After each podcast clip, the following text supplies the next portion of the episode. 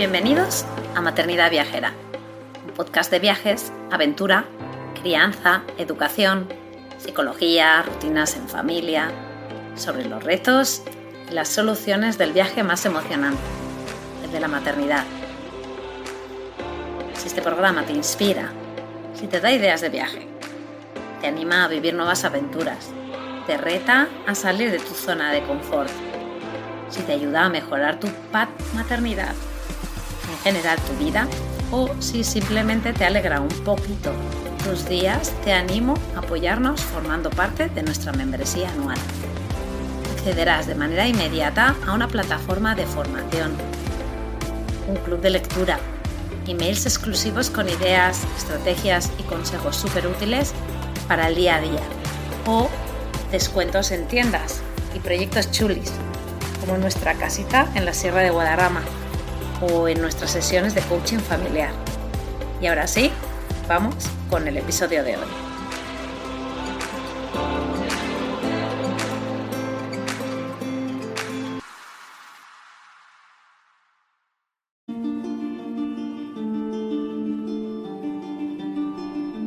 Bienvenidos a Maternidad Viajera, el podcast de viajes contado desde una perspectiva única, la de las madres. Yo soy Laura mamá viajera detrás de Objetivo Aire Libre, proyecto que anima a viajar, descubrir la naturaleza y cuidar el medio ambiente. Cada semana me siento con una mujer a la que admiro para hablar de las experiencias, dificultades y también de los éxitos que les han llevado a lo que son hoy en día. Hoy hablo con Almudena Martín, mamá de un niño de tres añitos, que ama viajar, salir y compartir sus experiencias en esta entrevista hablaremos de cómo fue su transición de viajar de mochilera a viajar a un estilo más adaptado a su hijo, de posibles viajes con amigas, de consejillos para la compra de una autocaravana, de voluntariado internacional, de meditación y de su manera de controlar el tiempo de pantalla de su hijo.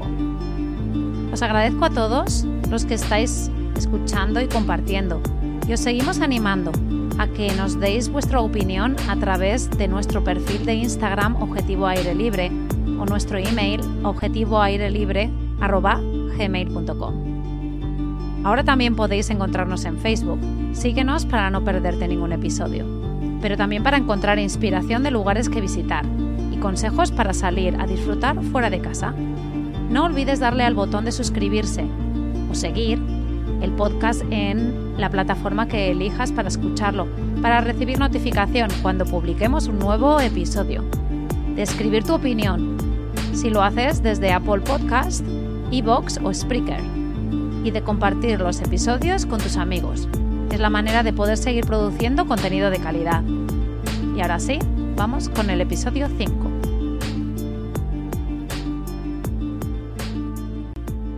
Hoy estamos con Almudena. Almudena la conocimos a través del Instagram del perfil de Objetivo Aire Libre y nos encantó desde un principio por la energía que desbordaba. Y yo desde el principio que empezamos con, con la idea del podcast, pues yo ya le dije, tengo una sorpresa y voy a contar contigo. Ya empezó a viajar desde, desde muy jovencita y una vez que empezó a viajar ya dijo que no podía parar y viajó mucho con sus amigas por Europa y luego también con su pareja por Asia y luego tuvieron un, bebé en el 2017 en agosto y a partir de allí pues todo ha sido pues más enfocado pues al viaje pues con niños. Hola Almudena, ¿cómo estás? Bienvenida al podcast de Maternidad Viajera. Hola Laura, qué guay verte y encantada de estar aquí contigo. Me hace muchísima ilusión porque yo creo que el proyecto que tenéis en Instagram de Objetivo Aire Libre es súper chulo, es súper chulo. Muchas gracias. la verdad que, una de las cosas súper importantes es el concepto de, pues de compartir, del boca a boca. Y bueno, tú has sido siempre desde el principio una embajadora del proyecto eh, y sabemos que eso, que con tu niño no paras saliendo fuera, al parque, a, salidas de fin de semana Y, bueno, pues nos, gustaba mucho la idea de, pues de todo lo que veíamos en el perfil y también de las cosas que, me contabas. Luego ya cuando te hablé de, la entrevista y estuvimos hablando un poquito de las, de las preguntas y tal, pues ya salió allí una maravilla de, de vida y de experiencias que tú podías compartir con otros, con otras eh, familias. Y bueno, pues así, eh, eh, eso es lo que estamos haciendo ahora mismo, ¿no? Entonces, pues bueno, pues me gustaría un poquito que, que, primero pues hablases un poco como tu experiencia viajera como almudena, ¿no? No como la familia, sino almudena. ¿Qué es para ti viajar y, y cómo empezaste y lo que tú dices de una vez que empiezas es muy difícil parar. Entonces, un poco para que me hables y te presentes un poquito y... Vale, pues eh, bueno, soy de Salamanca, entonces por la proximidad a Portugal sí que es cierto que ahí con mis padres había ido pues en varias ocasiones, pero a Portugal y poco más, nada más. Y en 2008 una amiga mía estaba estudiando de Erasmus en Helsinki, en Finlandia, y me dijo, ¿por qué no te vienes? Y yo dije, ¿cómo voy a ir yo sola? Eh, dice, te quedas aquí en la residencia conmigo, por las mañanas, aunque yo estoy en clase, perfectamente te puedes ir aquí, es una ciudad súper segura, es un país súper seguro. Y al final cogí un billete de avión, me fui a verla, estuve 15 días con ella y sigo sin saber a día de hoy, esto fue en 2008, qué es lo que pasó en ese viaje, que es que no puedes dejar después de viajar. Yo no puedo dejar de viajar, pero ¿qué fue ese punto exacto? Tampoco lo sé pero sé que no puedo. Pues hasta día de hoy todo lo que puedo.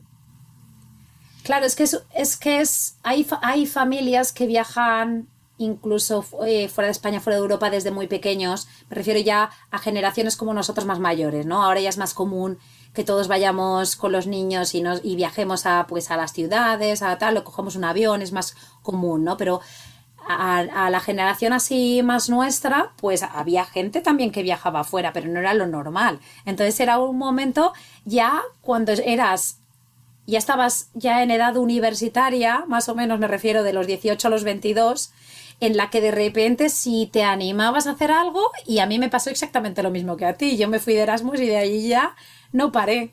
La verdad que, que sí, porque no sé si por tiempo, por dinero, por educación, eh, supongo que había padres que sí que viajaban, no llevaban a los niños al extranjero. En mi caso, es lo que te he comentado, quitando Portugal, pues el resto de turismo era nacional, muy bien también, pero era nacional. Entonces, la idea de, ir con ella sola por primera vez, eh, con una amiga a lo desconocido, montarme en un avión sola, en escala sola, llegar allí a Helsinki en febrero, que yo decía, ¿dónde estoy? Pero si aquí hace un frío que, que, vamos. Entonces fue una experiencia que, pues eso, es que al final no puedes parar. Y luego llegaron ya, pues, eh, infinidad de viajes, bueno, infinidad, ojalá fueran infinidad los que se han podido, mejor dicho. Eh, con ella he hecho muchos más, es mi mejor amiga, y con ella he realizado ya bastantes a Grecia, con ella es con la que fui a Tailandia, Camboya, Vietnam. Eh, siempre que podemos, intentamos juntarnos para, para hacer un viaje. El último viaje fue en 2016, que fue por Asia. Ninguna éramos madre. Luego lo fui yo, ahora lo ha sido ella. Entonces estamos a ver si nos escapamos de Rodríguez el año que viene a hacernos un Malasia o algo por, por el estilo y que los papis se encarguen de los peques.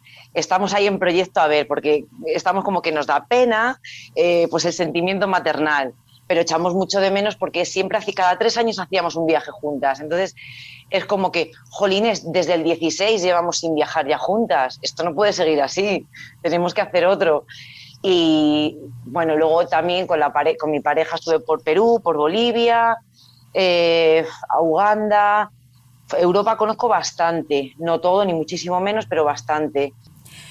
No, y, a mí el tema de, de, por ejemplo, Uganda, porque tienes una foto en el Instagram, a mí África siempre me ha resultado como la más desconocida y la más quizás difícil de, de ir por tu cuenta improvisando, ¿no? Nosotros somos muy de improvisar y allí no es lo mismo. Entonces, quizás en ese sentido nos ha dado más pereza, porque yo cuando vi la foto de, de Uganda dije, ay, Cuéntanos un poquito cómo fue esa experiencia, ¿no? Que has dicho que la hiciste en pareja.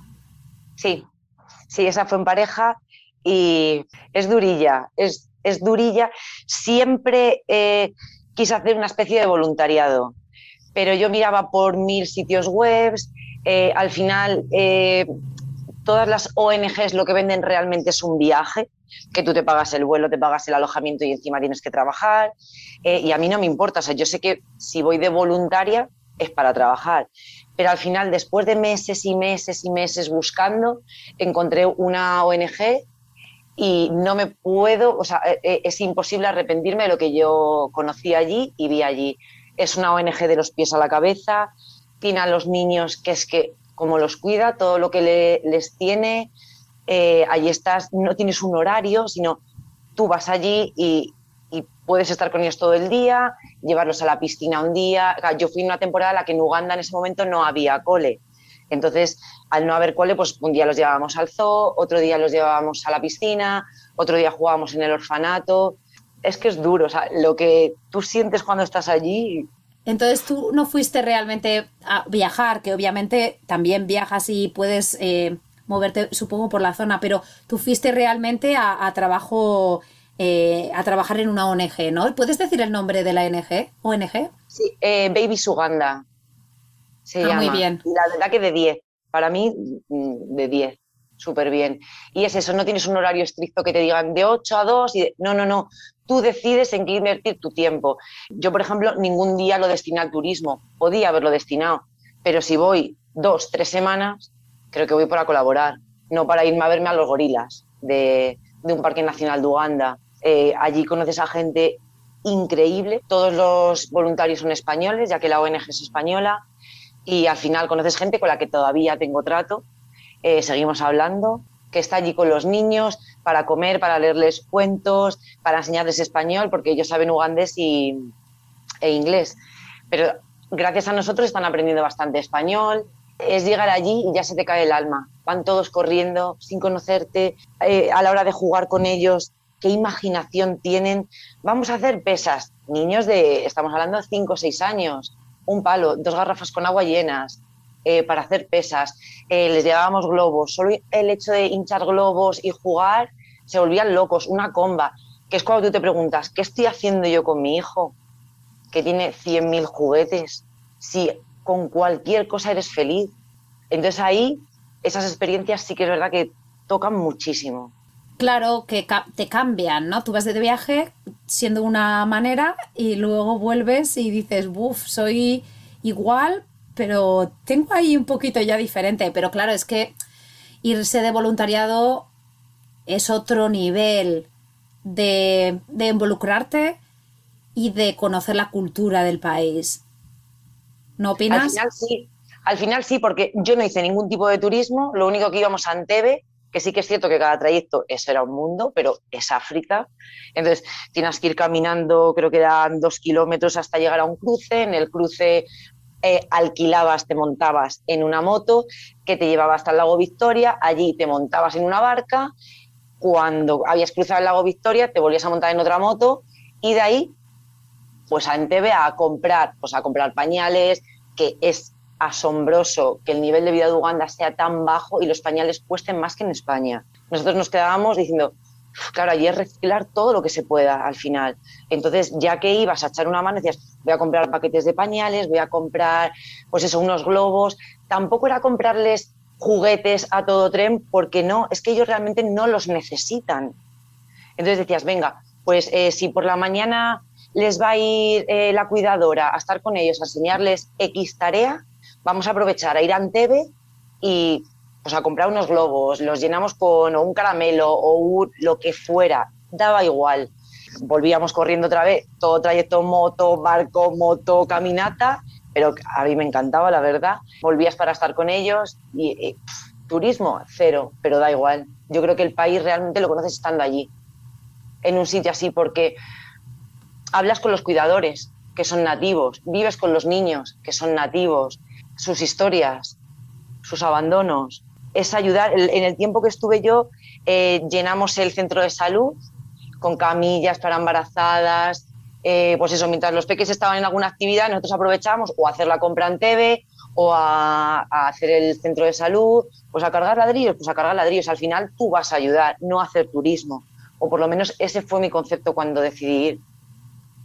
Claro, pero eso, son experiencias que antes de tener hijos te han marcado como persona, como mujer, pero que luego te influencian a la hora de hacer todo en tu vida y ya cuando tienes hijos, pues el comentario que tú has hecho antes de, de mi hijo, la cantidad de cosas que tiene y lo comparo siempre. Entonces, la maravilla de viajar es esa, ¿no? De viajar y de conocer la cultura, coger lo bueno y lo malo, pues utilizarlo como para también para saber que existe y, poderte inspirar un poco en tu día a día, ¿no? Entonces, estas son experiencias que tú tuviste antes de tener eh, a tu niño, pero luego de repente tu niño nace y tú quieres seguir dándole esas experiencias que para ti, desde el momento en el que te fuiste a Helsinki, han marcado tu vida, ¿no? Y tú quieres darle eso. Y de repente nace y claro, pues obviamente tener un niño no es fácil cómo fue la relación de, pues eso, de ser madre, de, comienzo de la maternidad y, querer también continuar, pues no sé si al ritmo, pero continuar ese tipo de experiencias y darle eso a tu hijo, ¿no? ¿Cómo fue? A ver, yo creo que ser madre, todas esas eh, mujeres que a lo mejor dicen, pues es que yo no sé cuándo ser madre, no, es que el momento perfecto nunca existe. Tu vida va a cambiar, pero si el momento nunca existe, te tienes que decidir ya, venga, queremos tener un niño, pues nos ponemos hoy, ya está, sabes que tu vida va a cambiar unos años, que le tienes que dedicar 24 horas al niño, intenta amoldar lo que era tu vida a lo que puede ser, no tiene por qué, por ser, eh, ser peor. ¿Por qué? No, es diferente. Lógicamente vas a un sitio y en vez de ver cinco cosas vas a ver una, sí, pero al final eh, lo vas a ver con él. Estando los, los tres juntos, creo que al final es lo importante, aunque no hayas visto lo que querías ver o lo que tenías establecido ver en una lista de viaje. Entonces nosotros sí que es cierto que hemos como empezado poco a poco. Eh, bueno, nosotros eh, quisimos empezar con el peque poco a poco y cuando tenía cinco meses decidimos hacer el primer viaje y nos fuimos a, Portugal en coche, eh, quedándonos en apartamentos y lo que comentábamos un día hablando, ya la mochila queda aparcada, ya no vas a ir a un hostel, no. Eso cambia, lógicamente tiene que cambiar. Entonces, eh, sí que es verdad que reservábamos apartamentos, estuvimos haciendo una rutilla, bueno, bastante maja. Lisboa, toda esa zona, subimos hasta Oporto, bien. La adaptación del niño fue estupenda. Que los padres ya estaban, ah, iba a extrañar la cama. No va a extrañar nada. El niño estando con sus padres creo que es feliz y ya está al final. Entonces, el viaje fue perfecto y con un año decidimos ir a, París. El primer vuelo con él era un vuelo relativamente corto, desde Madrid creo que eran aproximadamente dos horas o una hora cuarenta y cinco. Y bueno, el primero muy bien, sí que es cierto, porque fue dormido. El de vuelta fue algo ya un poco más horrible, pero, pero bien, bien, bien. Y en París allí, pues claro, todo cuesta el doble, es decir, eh, vas con un carro, vas con un bebé, eh, ¿quieres ver el Louvre? Entrar entramos, verlo, no lo vimos ninguno de los tres. La Torre Eiffel, pues sí, se pudo ver, pero es según al niño le va apeteciendo. O sea, si el niño tiene hambre hay que parar a comer y tienes que dejar de ver ciertas cosas. Pero es amoldarse a él, es decir, ¿puedes seguir viajando? Sí, por supuesto que sí, pero amoldándote a él, simplemente. Y luego este verano, claro, hemos estado el año de, de pandemia que realmente no hemos podido hacer nada. Y en verano decidimos ir con la autocaravana a recorrer un poquito de, Europa, un mes. O entramos por Francia, bueno, Suiza, un poquito de la selva negra de Alemania y volvimos a bajar por Francia. ¿Y, cómo fue? Explícame cómo fue, porque sé que ahí tienes una sensación dulce y amarga a la vez. Lo volvería a repetir, sí. Y lo dije incluso estando allí llorando desesperada por las noches, aún así lo decía. Lo volvería a hacer porque él quiero que vea esto. Que España no es el mejor país del mundo, no es el peor. Que vea otras cosas, que vea. Y Europa realmente no es un choque cultural muy fuerte, o sea, no lo es. Pero creo que, hicimos algo mal y fue demasiados kilómetros, que es un pelín hiperactivo. Quizás hubiese necesitado pues a lo mejor 100, 200 kilómetros al día o días de parón, que eso sí que los tuvimos, no querer ver tanto en tan poco tiempo. ¿Eso sí lo cambiaría? Sí, lo cambiaría seguro. Y a lo mejor un mes, pero un mes a mil kilómetros de aquí, para poder hacer poquitos kilómetros al día, porque al ser un niño que está acostumbrado a la calle, a la calle, a correr, a saltar, a brincar, tenerlo sentado no va con él, no aguanta. Fue horrible por esa parte, porque era como que nos empeñábamos en que queríamos llegar aquí para que lo viera. Entonces nuestro error fue, bueno, ¿y si no llegamos, qué pasa? Esa es la parte así más, más en común, ¿no? De quizás, porque obviamente cada uno tenemos un estilo de viajar, cada niño es diferente, pero lo que habéis dicho prácticamente todas eh, en conversaciones conmigo es bajar el ritmo y eso sí que si lo recomendamos a quien sea que esté pensando en hacer viajes como por primera vez o viajes un poquito más largos, pues el bajar un poco las expectativas de los lugares y así de esa manera pues, pues disfrutar más del momento y, y ser más realista y que ya llegará un momento cuando sean más mayores o o en otras situaciones en las que se podrá ir a visitar y ver más cosas, ¿no? Que no se puede seguir el mismo ritmo estando uno solo que estando eh, con el niño. Y luego te has nombrado que, bueno, que, que, por Europa fuisteis con autocaravana, pero a mí es un tema pues que me interesa mucho que expliques porque vosotros os habéis comprado una autocaravana nueva y ahora es un método de viaje que está muy en auge por el tema de, por, puede ser por otros eh, motivos, porque ya estuviera antes y ahora pues ha, tenido un, pico muy grande, pero quizás por el tema de la pandemia y por el confinamiento ha hecho que la gente se plantee viajar en autocaravana pues de una manera, que es de una manera como más segura, ¿no? En la situación en la que vivimos ahora. Explícanos un poco cómo fue el antes de comprar la caravana, quién tuvo la idea, y qué estuvisteis barajando y cómo os lanzasteis pues a comprar una que obviamente cuesta mucho dinero, ¿no? Es, dinero, es una inversión grande, vaya. Pues el tema de la autocaravana fue eh, prácticamente hace muy, muy poco, porque era el debate interno en la familia. Él quería una camper, camper, camper, camper, desde que le conozco quiere una camper, él es montañero, entonces con una furgo hasta le valdría. Y yo decía que yo no colgaba la mochila para ir en una furgo. Yo no. Entonces, ese debate sí que es cierto que ha estado muchos años en, la relación. Hace un par de años me dijo, ¿por qué no probamos a alquilar una autocaravana y ves que está muy guay, que, es una manera de viajar totalmente diferente? Y yo le dije, venga, vale, pues vamos a, vamos a probar y alquilamos una. Alquilamos una autocaravana y nos fuimos por Cantabria y por Asturias. Y es, es lo mismo que me pasó en Helsinki, lo mismo. Dije, qué maravilla es esto otra vez me vuelve a pasar, qué maravilla. O sea, no voy a abandonar la mochila porque eh, es lo que a mí realmente me gusta, pero sí que es cierto que ahora con el peque, tener una autocaravana está muy bien porque puedes aprovechar cualquier día que no trabajas de libre o de fin de semana para salir, aunque sea a 20 kilómetros de casa, da igual, pero sales y tienes la cocina, tienes si te quieres echar una siesta, eh, tienes todo, tienes tu mini casa To Love, pequeñito con ruedas, y la verdad que estuvimos mirando muchísimo, muchísimo, muchísimo, porque como al final a mí me gustó la idea, a la hora de, decir entre camper y autocaravana lo tuvimos claro por el niño. Si a lo mejor sin el niño hubiese probado ese estilo de viaje, hubiese optado por una camper. Seguramente es más, más pequeñita y para dos está muy bien. Pero ya teniendo al, al peque y con lo movido que es, es que claro, es que él es demasiado movido, entonces dijimos que autocaravana. La camper sí que la descartamos por completo, porque más que nada eh, estás de viaje una semana, te pillan tres días de lluvia y no puedes, eh, que en una autocaravana no es que tengas mucho más espacio, pero bueno, un poco más sí que tienes. Entonces eh, ahí estuvo claro, autocaravana. Y luego estuvimos muchos, muchos meses mirando segunda mano, nueva, pero al final las de segunda mano, porque es una cosa que se devalúa muy poco una autocaravana, o sea, cuestan prácticamente igual, nuevas, no igual, pero a lo mejor lo, poco que baja no te compensa que tengas 60.000 kilómetros, no pierde prácticamente nada, a no ser que te compres una hace 30 años.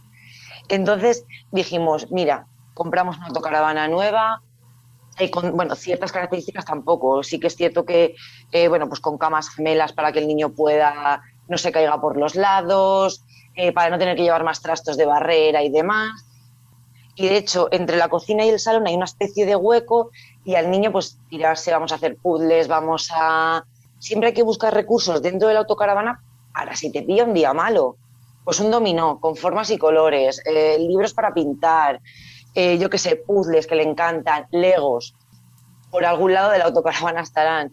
Entonces al final sí que después de mirar mucho, tuvimos claro autocaravana y nueva, por las circunstancias personales, claro. Sin el peque seguramente hubiese sido una camper, porque una autocaravana tiene muchas limitaciones. No puedes aparcar como una furgoneta o una camper en medio de una ciudad. Las autocaravanas y las áreas suelen estar a las afueras de la ciudad, te tienes que desplazar luego en bici a la ciudad. Es decir, tiene limitaciones. ¿Tú recomendarías pues probar al menos a familias que están ahí un poco dudosas con los niños de que probar, ya no te digo comprar, ¿no? Que es una gran decisión, sino pues alquilar y ver. Lo recomiendo, pero al 100%, porque al final en una autocaravana, si llueve estás dentro, si no llueve, nunca estás dentro. Es que siempre estás fuera. Sacas una mesa, una silla o de pie, da igual, a tomar el café. Yo nunca lo tomo dentro de la autocaravana me lo hago y lo saco fuera. Y digo, Peque, venga, vamos, ¿quieres venir? Y se viene conmigo, desayunamos los dos fuera. Es decir, quitando para hacer las camas, la, ducharte, la comida, realmente es que estás en el exterior todo el rato. Entonces, eso es una gozada. Para mí, yo sí lo probaría. Y sí, es una decisión muy importante. Alquilaría como alquilé yo. Yo lo primero que hice fue alquilar. mi marido sí que es cierto que, que él había viajado ya en furgo y en camper, pues con compañeros suyos montañeros, habían hecho ya, pero él sí que lo había probado ya ese, y al final me enganchó a mí y al niño le encanta. ¿Dónde nos vamos? ¿Con la, ¿En la casa con ruedas? Le encanta. Sí lo recomiendo, pero sí que es cierto que recomiendo alquilar primero para probar, porque puede que te agobies, que es normal. no, pero incluso se me ocurre que el concepto de la casa rural, del fin de semana casa rural, que eso siempre ha estado, bueno, hace muchísimos años que la gente lo, lo ha aceptado como una manera de ocio de fin de semana, pues ¿por qué no? ¿No? Decir, oye, pues mira, este fin de semana me voy a ir a pues a este sitio que está aquí a 50 kilómetros o a 100, que no hace falta, como tú has dicho antes, irte tan lejos, pero ya estás en un medio, que es la autocaravana, que te permite estar al aire libre el 100% del tiempo. O sea, que te obliga a... Te obliga y, el placer que es también, ¿no? ¿no? Porque, porque, hombre, te obliga, eh, suena como feo, pero pues el verde lo tienes fuera y sales eh, con tu café, como tú has dicho, comes fuera y una manera de disfrutar de, la naturaleza a un nivel mucho más alto, ¿no? ¿Vosotros habíais ido en camping antes o, no? Yo de jovencita con mis padres, pero te hablo cuando tendría a lo mejor 14, 15, 16 años. Él sí, él, él, claro, es que él es diferente porque sí que es cierto que pues, se va con algún compañero o algún amigo a escalar el Mont Blanc, a tal, entonces él sí que, o camping, o albergue, o un hostel, entonces él sí. Yo sí que es cierto que camping desde pequeña ya lo dejé hacer y, me olvidé. Y me cargué la mochila. Y ya fue lo que me, lo que me gustó hasta que lo conocí a él. Sí, pero que el tema de alquilar una caravana el fin de semana, pues puede ser una opción alternativa a ir de camping, que le ofreces al niño también la experiencia de estar al aire libre y vivir eh, en, realmente en la naturaleza, pero más cómodo. Más cómodo porque obviamente estar en el camping pues tiene sus, eh, quiere decir con tienda, estar en, tienda de campaña pues eh, al final tiene sus, sus complicaciones y, el, y la autocaravana pues no la tiene, ¿no? Claro, al final eh, la tienda de campaña es diferente en el sentido de que tienes que usar todo lo que hay en común en un camping, duchas, eh, para lavar los platos. En una autocaravana tú eres autónomo totalmente eh, para ducharte, para cocinar, para dormir, para, para todo. Eres totalmente autónomo. Entonces, yo lo veo bastante diferente un camping de una autocaravana. La autocaravana sí que es cierto que la recomiendo por lo que hemos hablado, porque abres la puerta y estás ahí. Es que tienes que bajar un escalón y estás al aire libre todo el día, hasta que anochece que dices, venga, pues me voy a la cama. Pero he aprovechado el día súper bien. Yo tengo muchas ganas de, de irme en autocaravana un fin de semana a probar, a ver qué tal. Porque nosotros sí que somos de camping y de tienda, pero, pero el concepto de ir con tu casa entera y la comodidad de la, de la cocina estaría muy guay. O sea que probar, lo vamos a probar y ya mm, te mantendremos informado. También me, me interesaba un poquito que te fuiste metiendo un poquito en el tema de la meditación. Y me gustaría un poquito que explicases simplemente pues en qué te ha beneficiado y cómo igual podrías aconsejar a la gente a través de pues algún recurso de, de cómo, cómo empezar, ¿no? Pues la verdad es que siempre quise aprender a meditar porque yo era de las que pensaba, esto no vale para nada. Si tanta gente lo hace y funciona, no puedo ser yo la que tenga la verdad. Aquí tiene que haber algo que yo desconozco por completo. Y fue en el confinamiento cuando, cuando decidí probarlo, que hablando en un grupo de, de WhatsApp con un amigo dice, bueno, os dejo, que voy a meditar. Pues igual ha llegado el momento de que tantos años que lo llevo diciendo me lo proponga y le dije, pásame el enlace de la meditación que haces tú y demás. Me lo envió, por la noche lo, lo hice y dije, bueno, venga, esto es algo que tiene que ser constante, un día no, no sirve de absolutamente nada. Entonces voy a intentar hacerlo todos los días. Y después de un año puedo decir que estoy encantada. Porque yo que soy súper nerviosa, que la paciencia brilla por la ausencia en muchas ocasiones, me ha ayudado, ostras, lo noto sobre todo con el niño, a estar más sosegada, más tranquila. Pues no pasa nada. Eh, antes me agobiaba por todo. Le daba importancia a lo mejor a cosas que no debería de darle Sí, te ayuda un poco a ver las cosas con perspectiva, con una perspectiva más de fuera, ¿no? Y no de tan interna. ¿Y tú qué, cómo lo haces? ¿Todos los días? ¿Y a qué hora te pones? Recomiendan que sea por la mañana. Yo lo veo inviable con los chillidos de mamá. Lo veo inviable ponerme, o sea, no. Entonces lo hago por la noche. Por la noche cuando él se duerme, me voy un ratito a la habitación, es como que no recomiendan hacerlo tampoco en la habitación, porque es como que la mente lo asocia al sueño, a dormir, pero bueno, he dejado un poquito de espacio, pongo ahí la esterilla, lo hago por la noche, 20 minutos, si veo que el niño va a estar tranquilo porque se ha quedado muy dormido profunda, o sea, se ha quedado dormido profundamente, digo, venga, pues hago una meditación de 40 minutos. Eso según también el día que lleves, las apetencias que tengas, lo cansada que estés, ¿Qué recursos recomendarías?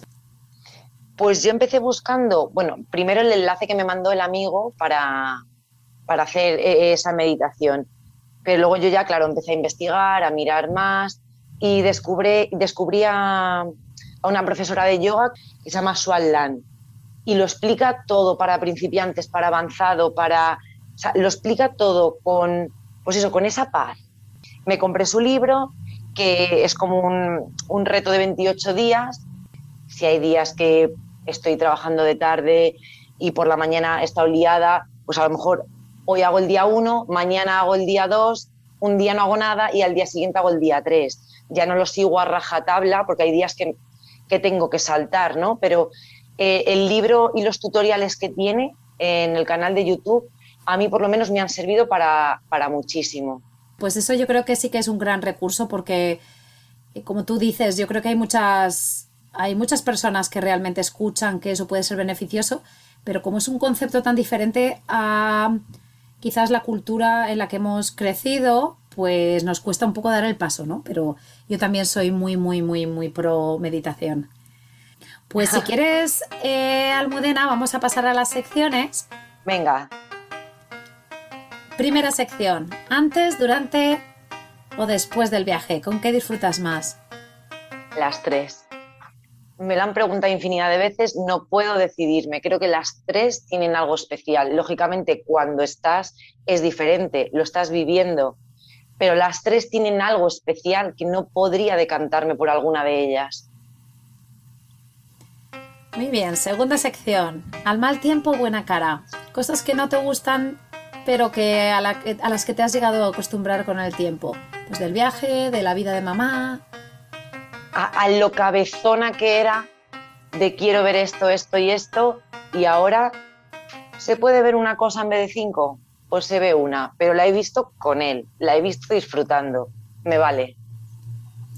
Sí, que, realmente cosas que, que, igual eso las ves malas al principio, luego cambias un poquito y dices, bueno, pues no eran tan malas. Exacto. Tercera sección. Si lo sé, no vengo. Algo que no volverías a hacer. Porque ahora que hemos hablado de la conversación del viaje a Europa, pero tú me dices que sí que la volverías a hacer diferente. Pero hay algo que, pues eso, pues que te evitarías en un futuro. Sí, sé que lo volvería a repetir, pero sí que es cierto que era días y días, ¿no? Decir, ¿quién me mandaría? Es decir, ¿lo volvería a hacer? Sí, cambiaría cosas, por supuesto. Un viaje mucho más light, mucho más suave para él, seguramente. Sí, eh, bueno, fijo, eso lo cambiaría. Cuarta sección. Donde fueras, haz lo que vieras. ¿Qué anécdota de situaciones culturales que te han gustado y has incorporado a tu vida de todos los viajazos que has hecho? Siempre lo digo, soy muy asiática para eso. Me encanta llegar a casa y descalzarme me encanta. Y cuando me siento incómoda es cuando voy a casa de alguien y digo, ¿me puedo descalzar? Porque no me siento a gusto con zapatos, con botas, no me siento a gusto en una casa eh, calzada, no me siento a gusto. Pues sí, sí, eso es asiático total, total. Sección 5. Más vale tarde que nunca. Algo que has aprendido y que te hubiera gustado saber antes y recomiendas. Pues lo que he dicho antes, meditar creo que a mí me ha ayudado un montón, cosa que no pensé que fuera a hacer y lo recomiendo, pero encarecidamente y más en la sociedad en la que vivimos que vamos a la carrera para todo. Destinar media hora, si una hora no, no puede sacarse, pero media hora al día para uno mismo, para respirar, para contar, para, para uno mismo. Creo, lo recomiendo, pero a ciegas. Sección 6. Querer es poder. ¿Qué planes futuros tienes en mente, Almudena? Seguir viajando y con él. Lo tengo clarísimo. Ahí no puedo dudar. Poder eh, darle lo poquito que he visto que lo vea él. Enseñarle lo que hemos hablado antes, que no estamos ni en el mejor país del mundo ni en el peor. Quiero que eso él lo vea. Viaje de los que has hecho con, con el niño que recomendarías 100% a otras familias que están pensando en destinos? Es que los tres han sido diferentes. Uno era muy bebé y en coche, otro en avión pero apenas caminaba todavía y el otro ha sido en autocaravana ya más grande. Entonces es como que han sido tres tan diferentes, me resultaría difícil recomendar uno. Ahí, por ejemplo, Portugal me encantó, porque siempre había ido a las mismas ciudades de pequeña. Entonces, recorrer Portugal sí que lo recomiendo. Es algo a quien a lo mejor no quiera desplazarse demasiado, que está aquí cerquita, que se puede ir en coche.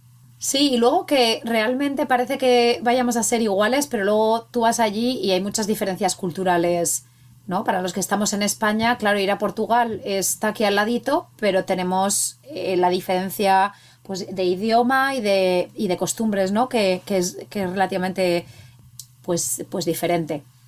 Eh, y de los países que tú has visitado sin tener, sin ser mamá, ¿cuál sería el que a ti te gustaría volver con el niño? Perú. Es el primer viaje largo que hice de un mes y algo, no sé si fueron 35 o 37 días, no recuerdo. El primer viaje que hice de mochilera. Entonces es como que lo recuerdo de una manera súper especial. Y aparte la gente de allí fue al 100% tan maravillosa con nosotros todos los días que duró el viaje, o sea, me enamoró. Me, y encima tiene una maravilla del mundo, ¿qué más se puede pedir? Sí.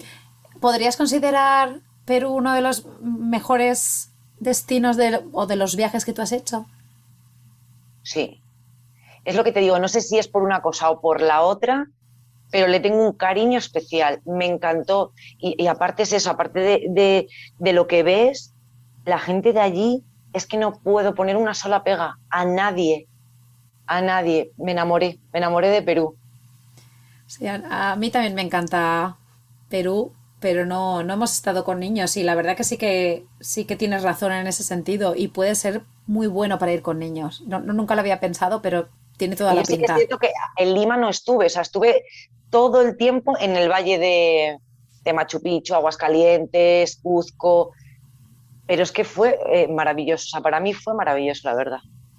Pues ahora te voy a preguntar, ¿qué aconsejarías a las familias que pues quieren salir más con, con los niños a, pues, a disfrutar de, todo, de ya no solo de viajar, sino también de, de la naturaleza. ¿Qué, ¿Qué les aconsejarías? Que no sean perezosos, porque al final la infancia es una vez. Y habla una mujer que es perezosa, ¿eh? porque yo reconozco que soy perezosa, pero el día que estoy perezosa pienso, jolín, que este día no se va a repetir. Venga, un poquito más, aguanta un poquito más y vamos al parque, vamos a, con la bici. Eh, también es cierto que donde vivo eh, lo tengo muy fácil. Vivo en un pueblo muy pequeño, en medio de los Pirineos. La naturaleza la tengo a la puerta de casa.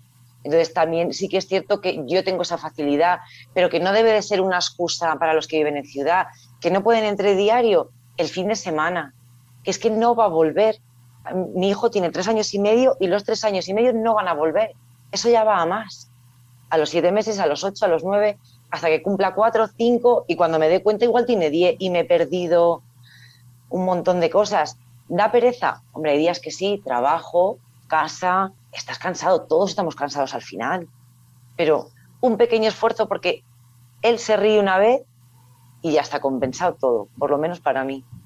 Sí, es verdad que lo de la pereza, ¿no? La pereza es una cosa ahí importante y, luego después de todo este confinamiento y todo el tiempo que hemos estado obligados a estar en casa, parece que la vuelta a la rutina de volver a salir pues cuesta un poquito más, ¿no?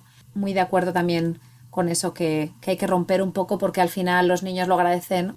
Sí que es cierto que hay días que los padres llegan cansados de trabajar, que es mucho más fácil ponerle los dibujos, móvil, tablet, pero nosotros somos un poco de enseñanza a la antigua.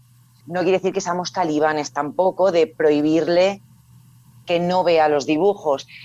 No queremos que esté mirando una pantalla desde pequeño. Los dos primeros años fueron algo más durillos porque no, no le dejábamos ver absolutamente nada.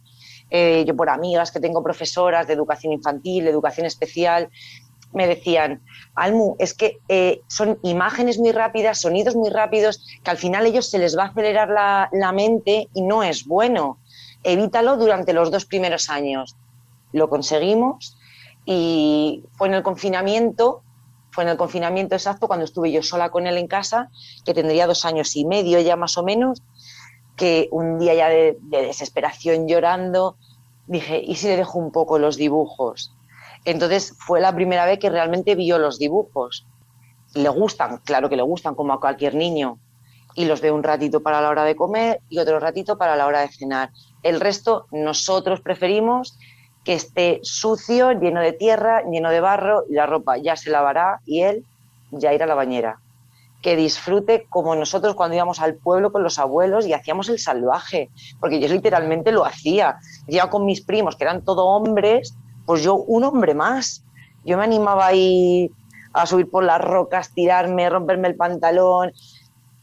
Pero es que yo creo que es que así se disfruta tanto que verles enganchados a la tablet, que no estén todo el día con ella. Porque al final los ratos que tú pasas con él, es que es lo que hablábamos antes, no van a volver. O sea, si tú le dejas a tu hijo la tablet eh, tres horas por la tarde, es que son tres horas que has perdido de hacer actividades con él. Eh, pintar, eh, enguarrarte con acuarelas, con eh, la cara, da igual, se lava, que no hay que lavar a mano como antiguamente, que hay una lavadora. Es decir, no veo el problema a esa pereza. No, manchate con él, ¿qué más da? Sí, y que luego que también el que los niños mismos se acostumbren a eso, ¿no? Que esa es su realidad, su realidad es la de la tablet y no es la de salir a la naturaleza y ellos también se acostumbran, claro. Em, sí, porque además comparan, porque él dice, yo sé que la jirafa salta, pero cuando las vio en Cabárceno, en Cantabria, no me esperaba que fueran tan altas, mamá. Claro, es que no es lo mismo un peluche de una jirafa o un dibujo de una jirafa que haber una jirafa en realidad. Nada, que hay niños que dices, jolines, eh, las ovejas dan lana, que lo, hablábamos un día tú y yo, las gallinas ponen huevos, eh, hay mucha gente que eso no lo sabe, muchos niños que no lo saben. que no es ni mejor ni peor y no quiero juzgar a nadie, pero si yo, por la situación personal que tengo de vivir en un pueblo, que puedo tener mi huerto, que puedo tener mis animales, se lo puedo enseñar, bienvenido sea. Sí, hombre, yo, creo que ya no es, no es una cuestión ni de opinión. Una cosa es que te guste más o menos, pero que es beneficioso para el desarrollo evolutivo del niño es claro. Eso es, eso es, es algo que es totalmente objetivo, ¿no? Que el niño tiene que experienciar y obviamente la naturaleza es lo que, lo que estimula más, ¿no? Em, bueno, pues Almudena, ya llegamos al final de la entrevista, ¿vale? Y, no sé si nos puedes decir un poco dónde podemos encontrarte para, pues, para seguir tus aventuras y ver qué es lo que haces con la autocaravana.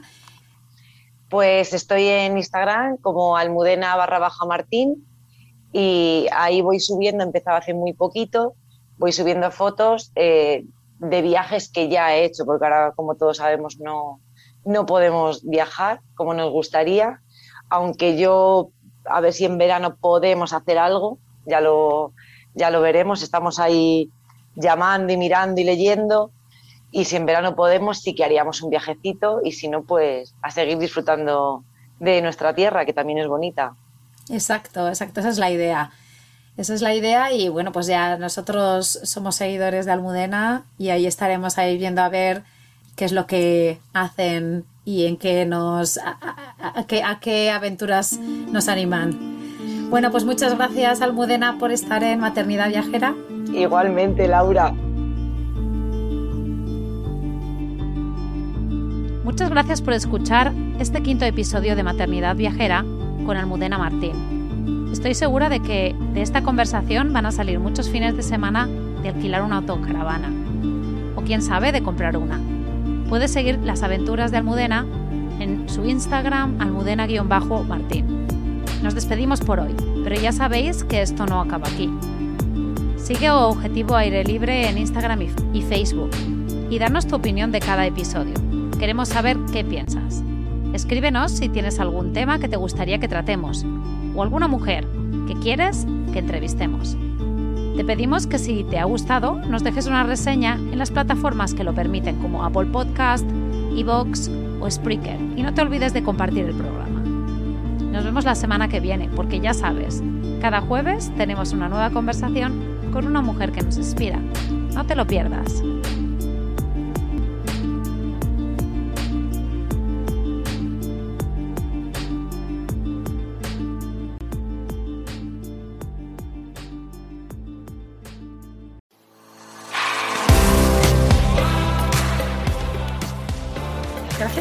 Hasta el final. Espero que te haya gustado. Te animo a compartirlo con tus amigas o amigos y apoyarnos formando parte de nuestra membresía anual. Te espero la semana que viene.